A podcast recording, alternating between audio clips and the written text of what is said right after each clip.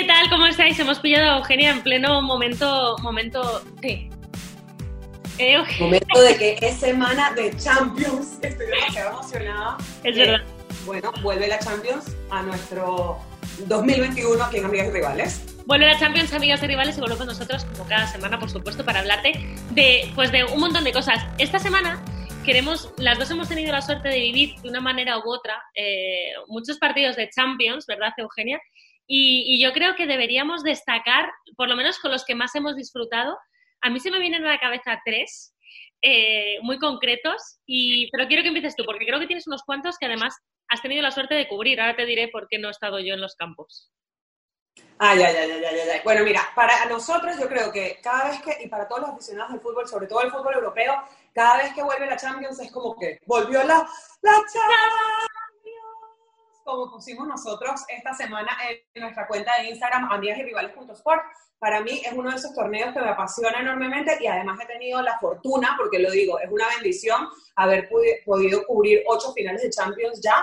Y definitivamente, claro, dentro de esas ocho finales tengo mis favoritos, pero cada final es diferente, cada afición es diferente, cada país, cada sede, cada estadio, y esa es la magia que nos da la Champions, que salimos de nuestras fronteras, salimos de nuestros países, convivimos con aficionados de toda Europa, con culturas completamente diferentes, comidas, cervezas, todo, y yo creo que es lo que nos une, ¿no? Dentro del mundo del fútbol, toda esa diversidad cultural.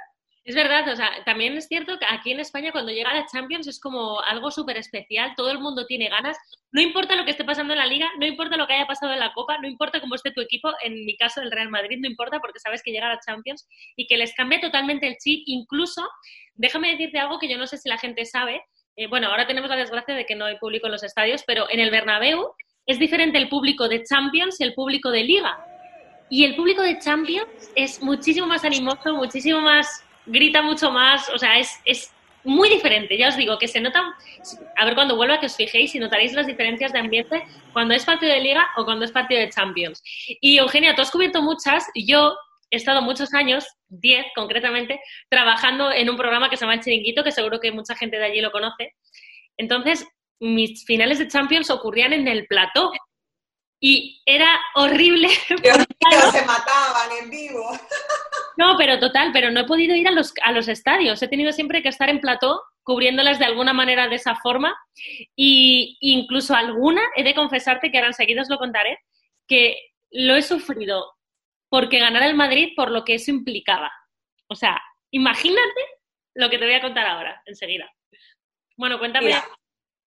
La verdad es que yo creo que el, el, cambio de la afición en los estadios, también lo he vivido muchísimo en el Camp Nou, que en el Camp Nou no solamente cambia el ánimo del aficionado, porque estás proyectando, es una vitrina, la Champions es una vitrina para exponer no solamente tu club, tu afición, tu estadio, tu cultura, tus colores, a la afición de la liga en cuestión, al país en cuestión, sino a nivel internacional y a nivel europeo. En el Camp Nou no solamente cambia el ánimo, la actitud de la gente, del aficionado, de los culés, cambian incluso los nombres de las graderías de los abonados. O sea, tú cuando tienes un carnet de socio de abonado del Fútbol Club Barcelona, tienes tu asiento de liga y tu asiento de Champions para todo el año. Entonces cambia muchísimo la perspectiva desde donde lo ves, el lugar desde donde lo ves, ese ánimo, esas ganas de quererte proyectar y querer, querer figurar a nivel europeo más allá de lo que pueda pasar en la liga. Para mí, mi primera final de Champions que cubrí que creo que no la voy a olvidar nunca, fue la final de Wembley en el 2011 del Barça contra el Manchester United. Y recuerdo como si fuese ayer esa, ese gol de David Villa, eh, cómo se vivió después de varios años sin haber ganado una Champions. Y, y, en mi caso, que fue mi primera experiencia, fue algo que definitivamente nunca lo voy a olvidar. Fue la primera vez que estaba en Wembley también. Y, y, bueno, ya sabemos que Wembley, la catedral del fútbol, como se conoce a nivel internacional, es un honor para cualquier club jugar en Wembley y además ganar una final de la Champions ahí y contra un equipo inglés, o sea, contra el Manchester United, que en ese momento estaba el Chicharito en el Manchester United, y toda la afición mexicana iba con el Manchester United porque querían ver al Chicharito levantar esa orejona, pero bueno, se lo llevó el Fútbol Club Barcelona y para mí fue como, o sea, lo máximo de mi primera final de Champions, además que la haya ganado el Barça. Y ganarla. Mira, yo la primera final de Champions que recuerdo eh, no, no es, eh, esta la recuerdo muy poquito, que ya sé lo que me vas a decir, que es la séptima del Madrid, con el gol de Mijatovic en fuera de juego, ¿no? No había bar, no lo sé, pero, pero, pero recuerdo, eh, era, era bastante pequeña, no me acuerdo exactamente en qué año fue, no sé si fue en el 98, una cosa así, hace un montón. no, 97 creo. Sí, por ahí. Y era súper pequeña y, y, mi memoria es estar en el salón de mi casa con, mis con mi padre, porque mi madre no estaba, mis hermanos, y nos volvimos locos, ellos sacando las, las trompetas, que es lo que como parecido a, las bubucelas por la ventana, con el gol de Mijatovic, o sea, fue algo espectacular. Y de ese germen, de esas noches de Champions, nació mi, luego mi, mi pasión por el periodismo deportivo. O sea, ahí es donde yo me enganché realmente al fútbol.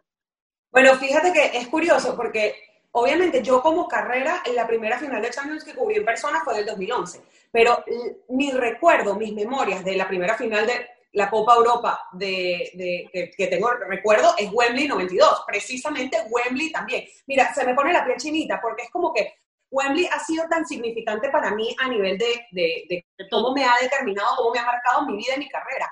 Yo me hice aficionada del Fútbol Club Barcelona en esa época cuando jugaba el Dream Team porque estaba Risto Stoikov en el equipo y mi abuelo era búlgaro. Entonces, por eso es que se veía el Barça y la Champions y el fútbol en mi casa, ¿no? Por, más que nada por el lado búlgaro, no tanto por el, por el Barça en sí, sino eso creó como ese link emocional con la, con las raíces de mi familia por el lado materno, ¿no? Y que luego Y luego, en el 2011, yo digo, no puede ser que la primera final de Champions que voy a cubrir es del Barça en Wembley. O sea, para mí fue como clic, ¿no? Porque, bueno, antes se jugaban muchas finales en Wembley, muchísimo más seguidas que ahora. Esta, ahorita, desde que empecé a trabajar en periodismo deportivo hace 11 años, yo he tenido la oportunidad de cubrir dos finales en Wembley, dos finales del Barça.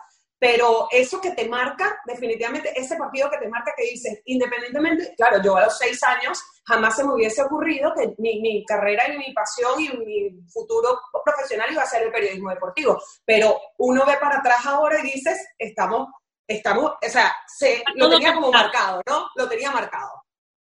Claro, o sea, es impresionante cómo la vida de repente, como cuando echas la vista atrás, te va conectando con esos momentos y esas cosas. Mira, la, la, otra final que está ya sí que la recuerdo, digamos, con más nitidez, fue la novena. O sea, yo creo que eso está en la retina de, de todo el mundo, no solo de los madridistas. El gol de volea de Zidane, que dicen que le dio con la canilla, con esta parte de aquí. O sea, eh, eso no me olvidaré nunca también que lo que supuso mm, el debut en Champions de Casillas cuando se lesionó César, lo que consiguió, las paradas que hizo, o sea, fue como todo un partido perfecto, digamos, y eso también igual lo recuerdo. De hecho, creo que esa vez fue la única, una de las únicas que he ido como aficionada a celebrar a las Cibeles, o sea, con mis hermanos que me llevaron para allá. Para mí eso es algo que también igual me marcó y también mi admiración por Zidane, que ahora se está diluyendo, pero como jugador... ¿Estás diluyendo tu admiración por Zidane? No, perdón, yo soy del Barça, pero Zidane es intocable. Zidane como jugador es intocable, como persona también. Eh, como entrenador tengo ahí mis más y mis menos con él, depende de la jornada, pero, pero sí que como jugador, o sea, eh, lo llegué a admirar muchísimo, muchísimo. Y, a los años además me lo encontré cubriendo, cubriendo una cosa y le pedí un autógrafo, cosa que no he hecho con, con nadie, o sea, lo he hecho con él y con Jan Ulrich, el ciclista.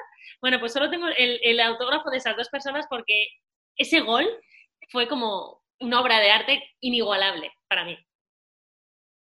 Mis siguientes finales de Champions, y aquí tengo que decir que hoy me puse esta camisa en honor a varias finales que he cubierto donde he visto al Madrid por X razón o como sea, por los medios que sea, pero he visto al Madrid levantar la Champions en tres ocasiones, en persona. Y yo dije que de ahí en adelante, cuando el Madrid llegara a la final de la Champions, yo no iba a ir, porque el amuleto de la suerte del Madrid era yo, era yo, imagínense, vi Lisboa, vi Milán y vi Cardiff, ¿ok? Contra el Atleti, contra el Atleti y contra la Juve.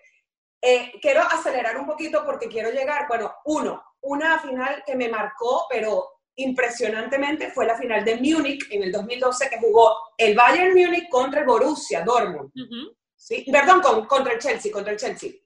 El Borussia Dortmund fue después en el 2013 en Wembley, otra vez. Eh, pero ese año la final de la Champions se jugó en el Allianz Arena, en la casa del Bayern de Múnich.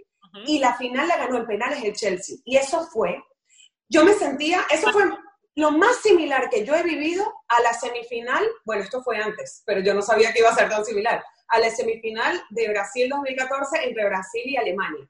Imagínate, final de Champions, el Bayern que tenía un porrón de años que no ganaba la final de la Champions, y la pierde en penales en su propia casa, en su propio estadio. Bueno, fue horrible. Había gente en el metro de Múnich durmiendo, llorando en el piso. O sea, fue apoteósico.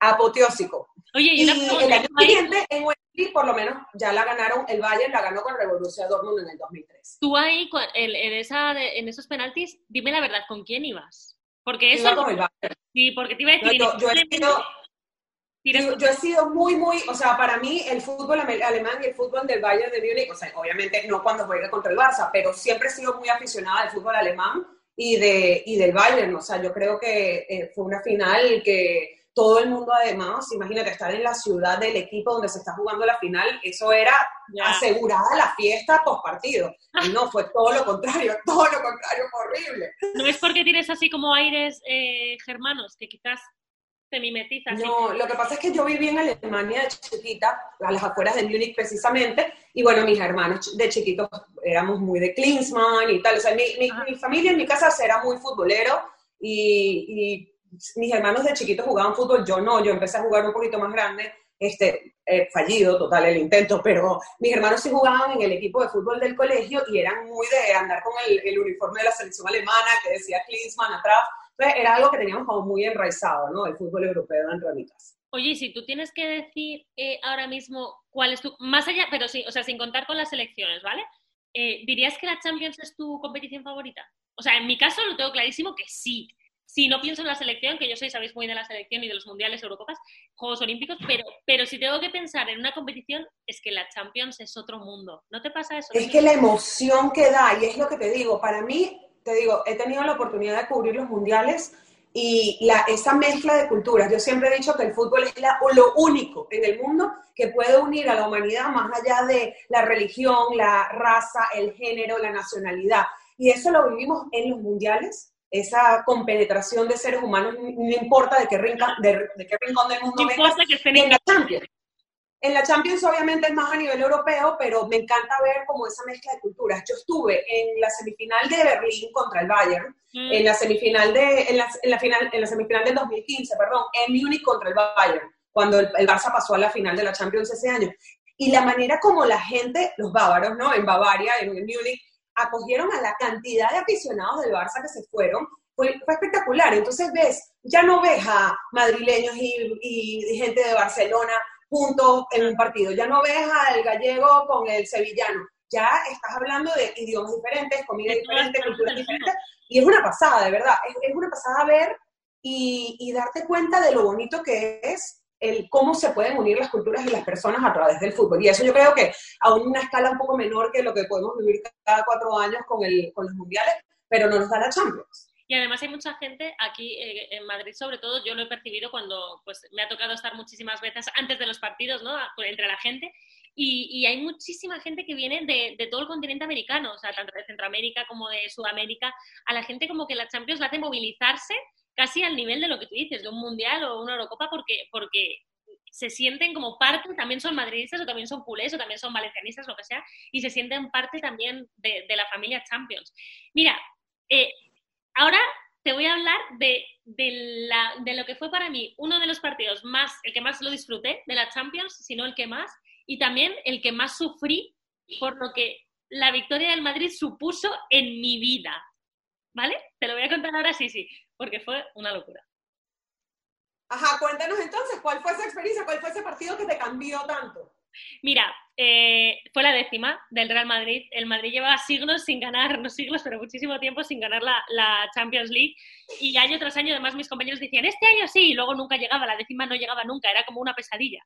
Entonces, bueno, os podéis imaginar que el partido en sí lo viví en la redacción, todos juntos, toda la gente que formábamos parte del programa de Chiringuito, eh, vimos lo que es el partido, vimos el cabezazo de Ramos, o sea, pero de repente me entero, cuando ya celebro la victoria, yo, ¡guau! loca, estasiada, de que vamos a hacer programa en directo, ¿no? En cuanto terminara el partido, empezábamos el programa en directo y que no había hora de, de fin. Entonces, ¿esto qué significaba? Que estaban pasando las horas y nos llegaban informaciones de que el Madrid iba a llegar alrededor de las 7 de la mañana a Cibeles y que lo iba a celebrar. Y yo estaba diciendo, yo en directo, ¿eh? no puede ser. O sea, no puede ser. Ya no te aguantabas despierta. Josep Pedrerol dijo, no, no, vamos a hacer programa hasta que el Madrid llegue a la Cibeles. Vamos a conectar total. Eh, bueno, ya habíamos hecho otros maratones de 24 horas de programa, pero en este caso, sin avisar y sin saberlo, acabamos haciendo 8 horas de programa. Estuvimos hasta las 7 y media, más o menos 8 de la mañana. Maratón, maratón del chiringuito. Y yo dije, eh, por favor, o sea, casi en ese momento, te juro, Eugenia, ahora no, claro, pero hubiera preferido que no hubiera ganado la décima. Fue como una pesadilla, estaba agotada, no podía más, el Madrid no llegaba, estábamos siguiendo el avión por el cielo con una aplicación, o sea, fue como una tortura china. Claro, la gente... un radar, un radar. La gente estaría feliz, pero yo estaba diciendo, ¿en qué momento Ramos metiste el gol? Ahora, a día de hoy, estoy muy contenta de que eso sucediera. Mira, esa final, precisamente, eh, yo creo que ha sido una de las finales más emocionantes que yo he vivido, no solamente, sea, no porque haya ganado el Madrid, obviamente, sino porque todo lo involucró, y yo en ese momento vivía en Madrid, y era Madrid capital del fútbol. Así había campaña por todos lados. Porque claro, era Madrid contra el Atleti. Entonces, desde un mes antes de la final, mira, o sea, se lo ponen a la chinita otra vez. Siempre, yo cuando hablo de fútbol y de Champions y tal, es como inevitable. Eh, me teletransporto a esos momentos, a esos momentos que viví, lo que vivimos en la previa, toda esa emoción que había con, en torno a esa final, que no fue solamente la final. Sí, Claro, es que además era, fue una final que se jugó dentro y fuera de la cancha desde mucho tiempo antes, que, que fue, esa, son esos partidos que dicen van mucho más allá del fútbol, van mucho más allá de la polémica de la prensa. Se, fue una final que hizo que todo Madrid se inundara de esa emoción y de esa, de esa expectativa de lo que iba a ser el juego, ¿no? Me fui a Lisboa eh, manejando, porque creo que como, son como 5 o 6 horas en, en, coche a Lisboa, me fui a Lisboa, era una locura, por suerte. Yo decía, no, yo me voy a Lisboa y allá encuentro a ver dónde me quedo. Obviamente no había ni, ni medio hotel disponible y casualmente tenía un amigo del máster en Madrid, de Portugal, que cuando llego yo a Lisboa, que veo que no había ni un hotel, yo llamo a Carlos y le digo, Carlos, necesito que me prestes tu sofá. Y no, me quedé en su casa, en el sofá, esos tres días que estuve ahí, y era impresionante, o sea, porque es como si hubiesen agarrado a Madrid y lo hubiesen agarrado una grúa y lo hubiesen cambiado a Lisboa. Era Madrid, estaba lleno de madrileños por todos lados, todos los colchoneros estaban de un lado de la ciudad, los madridistas de todo en el otro, y fue una locura, o sea, fue una locura. A una de las cosas que me, me sorprendió muchísimo de esa final es que, por ejemplo, en la noche después del, después del juego, estaba todo muerto. Eso me, me, impactó muchísimo, porque yo me imaginé que iba a ser como muchísimo más la, la emoción y tal. Claro, todo el mundo, y ahí es donde ha tocado lo que tú estabas viviendo allá, yo lo estaba viviendo en Lisboa, y todos los madridistas agarraron, uno, los colchoneros no querían celebrar. Y no, tenía, y no, no, tendrían hotel esa noche también, claro. Claro, y los madridistas dijeron, si el equipo se está yendo a celebrar a Cibeles, y todos los madridistas agarraron carretera para Madrid para ir a celebrar a Cibeles con el equipo. ¿no? Pero ¿Eh? tú vas a ir de fiesta para celebrar la victoria del Madrid, no me lo puedo creer. No, que va, yo me voy de fiesta para celebrar lo que sea. Yo celebro el fútbol cuando sea. Aparte, si hubiese sido el Barça contra el Madrid, obviamente hubiese ido al hotel a llorar, pero en ese caso yo me aprovecho de cualquier cosa para celebrar. Y luego, la, el año siguiente en Milán fue algo muy parecido. También llegué, me llamaron un día antes, necesitamos que vayas a cubrir la final en Milán. Y yo así que, tú estás loco. O sea, el pasaje creo que costó como 700 euros de Barcelona a Milán. O sea, una locura. Y es un vuelo de 20 minutos. Y la siguiente, que fue en el 2017, que fue en Cardiff contra la Juve, que para mí fue un partido muy especial también porque Tomás Rincón, jugador de venezolano de la Vino Tinto, estaba casualmente jugando en la Juve ese año. Y la verdad es que ese, ese ese partido, esa final, una de las cosas que más me marcó es que esa noche después del juego fueron los atentados terroristas en Londres. Y nosotros estábamos regresando de Cardiff a Londres esa noche y tuvimos que darle la vuelta a todo Londres para poder llegar a nuestro hotel, porque bueno, entonces como que lo opacó un poco, pero bueno, fue toda una aventura, obviamente. Ya, qué impresionante. Bueno, este año no sabemos lo que va a pasar. Yo siempre tengo la esperanza. Es verdad que veo al Barça bastante bien ya lo dije, increchendo, al Madrid lo veo un poco mm, al revés. No, no, decrechendo, increchendo y decrechendo. manteniéndose, pero un poco, ahí es el nivel un poco regular. Pero yo confío en que, no sé si, me imagino que te pasará lo mismo que es Champions. O sea, ¿qué me dices? ¿El Madrid puede ganar la Champions 2021? Y te digo, puede el Madrid ganar. Todo el mundo puede ganar la Champions, ¿no? Entonces, esta semana, bueno, esta semana ya volvieron los, los partidos, los octavos. Eh, yo creo que Istanbul 2021, ojalá que, por favor, Istambul pueda ser la capital del fútbol este año. Se le, se le, quitó esa final el año pasado, se tuvo que hacer en Lisboa, en la burbuja, como todos sabemos.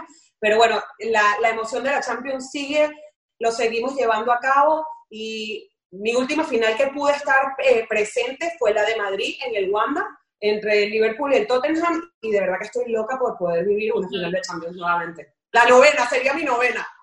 Vamos, y la decimocatorce para Madrid. Bueno, sí, que llega el Madrid. Pero bueno, chicos, nos vemos la próxima semana. Recuerden seguirnos en nuestro Instagram, amigasyrivales.sport.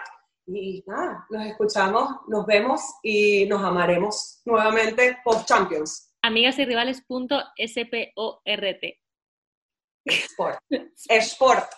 Sport, exacto, sport. Bueno, nos vemos la semana que viene. Un besazo a todos.